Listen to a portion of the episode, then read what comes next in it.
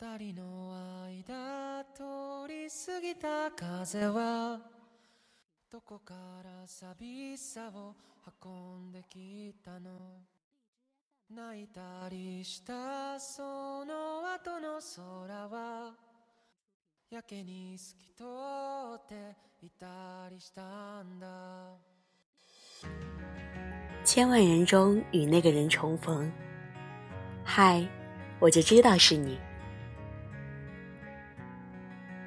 本期节目要和大家分享的电影呢，是《你的名字》。梦里相逢人不见，若知是梦何须醒？纵然梦里常幽会，怎比真如见一回？这是一首日本的和歌，也是新海诚创作这部电影的灵感来源。而故事呢，也在这样一个似梦非梦的氛围里发生了。少女三叶与居住在东京的少年龙在梦境中互换了身体，不同性别的身体和全然陌生的生活所制造出的笑料，让电影的氛围轻松起来。住在三叶身体中的龙，总是大大咧咧。以帅气的性格吸引了一票迷妹，而三叶通过龙的身体也见识到了高级酒店与咖啡厅，并且借机大吃一通。两个人约法三章，一旦发生身体交换的情况，就要以日记的形式，把当天的所作所为记录下来。正是通过这般神秘而奇异的空对话。两个人的生活互相连接，而逐渐交缠。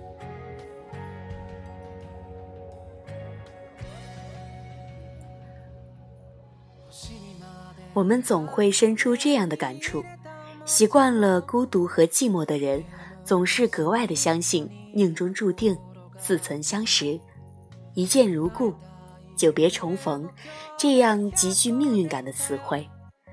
这或许是因为他们一个人独自生活了太久，也因为他们相信，在某一个角落生活着另一个和自己一样孤独的人。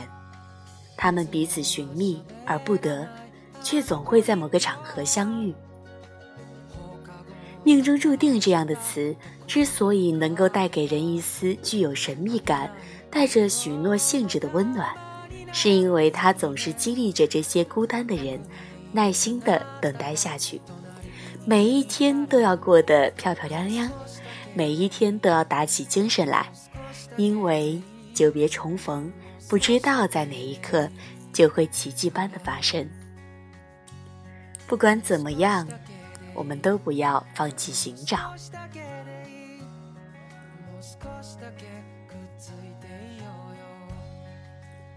这篇故事当然是幻想类的作品。但我相信，在哪里有和他们有着类似经验、类似思绪的人们，失去了重要的人和场所，但仍然决定要与之抗争。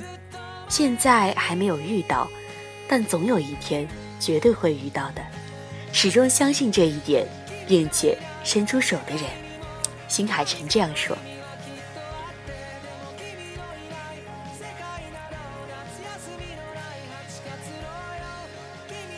在看电影的时候，我以为结局会是悲伤的，这是新海诚一贯的调性。但是，电影的色调却忽的明亮与温馨起来。在东京街头的樱花下，在人群拥挤的轻轨站中，两辆地下铁交汇的那一瞬间，三叶和龙彼此在车窗中认出了对方，压在心头的。抑郁而怅然若失的心情，在即刻间被击碎，某种尘封的记忆被唤醒了。对视的那一秒，电影院里发出了一片此起彼伏的幸福的叹息声。他们俩奔跑着下车，四下张望着，急切追寻，终于在街头相遇。龙试探性地问道：“我们好像见过。”三叶还没有开口，眼泪就已经不可控制的滑落。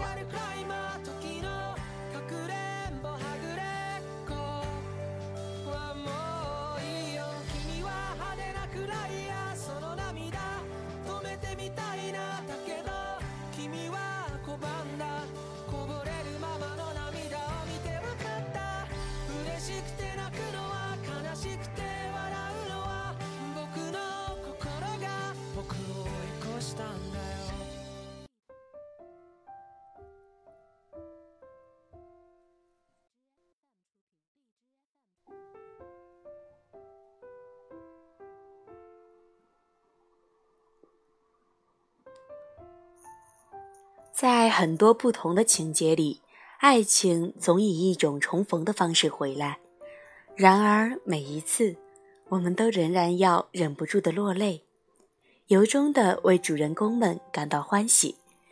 这大概是因为我们总是相信，总会出现一个与自己无比合拍的人，和他在一起的每一秒都是轻松、自然而愉快的。就像是早已认识了很久的那般默契，与他的相遇就像是一场理所当然的重逢，是命中注定。等待的过程也许是煎熬的，但也总是值得的。新海诚说过，他希望动画对于观众而言就像是创口贴一样的存在，受伤的时候可以用它加速伤口的愈合。复原后便撕下它，无需留恋。对我来说，你的名字更有另一种强大的治愈能力。无论如何，我们都要相信会有久别重逢的发生。我会坚信这一点。新海诚也是一个会用光线作画的人，他的画面里总萦绕着温暖的光感，有种柔美梦幻的感觉。他甚至可以不顾光源、位置的合理性，也要使一个画面呈现出最好的气氛。而看完你的名字，我们可以相信，冥冥中缘分自有天注定。或许一个你从未相识的路人，在擦肩而过的瞬间，也有了和你一样的内心悸动。他就是你一直在苦苦追寻着的那个人。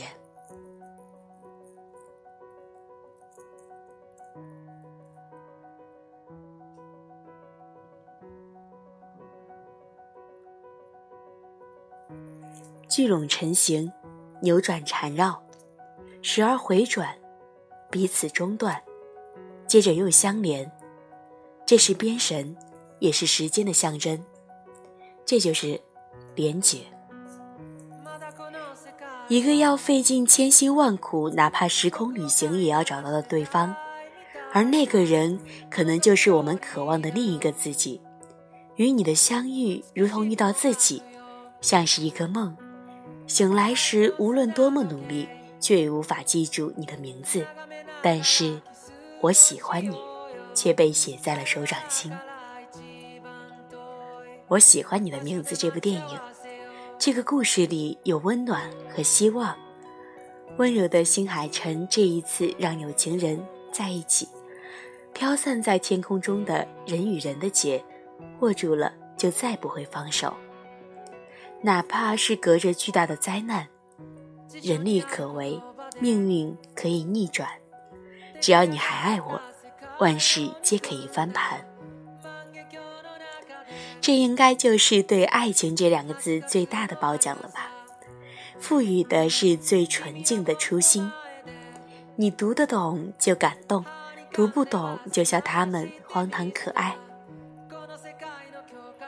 有机会还是去看一下这部电影吧，趁着年华未老，童心尚在，赴一场超时空的约会。也许，某一个远方，也有人在等着你。我在这里等着你。晚安。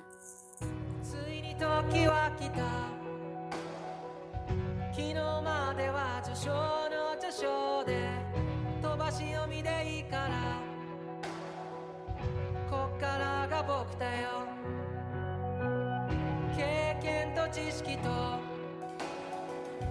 カビの生えかかった勇気を持って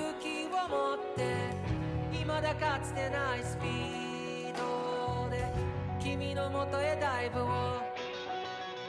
まどろみの中で生ぬるい